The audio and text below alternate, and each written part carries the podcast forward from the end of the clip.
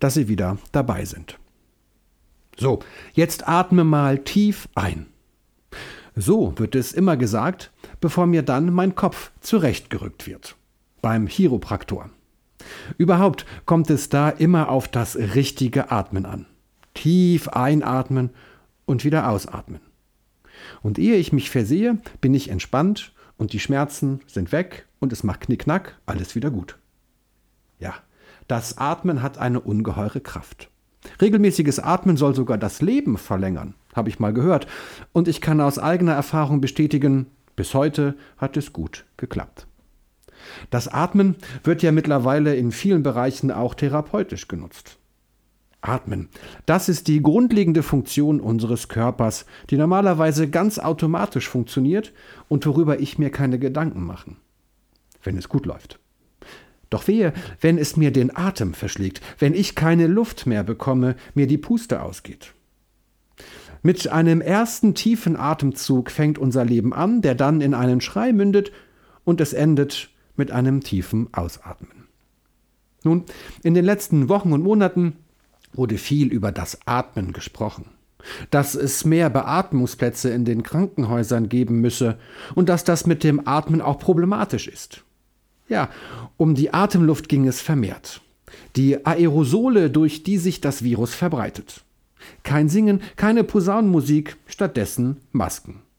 Nur um zu verhindern, dass wir durch unsere Atemluft andere anstecken. Erst durch diese Diskussion ist mir bewusst geworden, wie sehr wir alle miteinander durch die Luft und den Atem verbunden sind. Das, was ich ausatme, atmet der andere ein, so könnte man verkürzt sagen. Das Einatmen und das Ausatmen verbinden uns mit den Menschen um uns herum. Und noch mehr. Die Luft, der Atem sorgen dafür, dass wir miteinander reden können. Unsere Stimmbänder werden durch die Atemluft in Schwingungen gebracht und so entstehen Worte. Ohne diese Atemluft könnte ich gar nicht zu ihnen sprechen. Und auch zum Singen und Posaunen braucht es einen langen und tiefen Atem. Der Atem verbindet uns von Anfang an.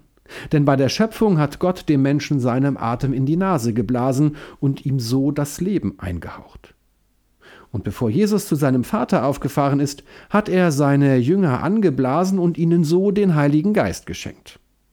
Das haben wir am letzten Wochenende gefeiert. Gottes Geist kommt als Wind, als Sturm zu uns und wirbelt da so einiges durcheinander, bringt neuen Schwung, eben frischen Wind in die ganze Sache.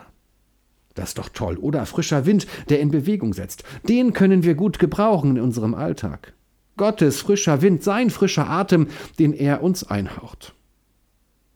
In der biblischen Tradition liegen Leben, Seele, Geist, Atem ganz dicht beieinander.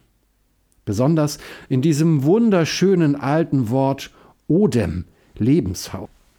Gerade in diesen Tagen, in denen es um Aerosole, Atem, Mund- und Nasenschutz geht, ist es umso wichtiger, sich daran zu erinnern, wie schön es doch ist, wenn uns Gott seinen Geist, sein Odem ins Gesicht bläst, wenn wir ihn einatmen, ihn uns zu Herzen gehen lassen, uns unser Kopf zurechtgerückt wird und wir dann von ganzem Herzen das tun, was der Psalmist vorschlägt. Alles, was Odem, also Lebensatem hat, lobe den Herrn. Halleluja. Amen.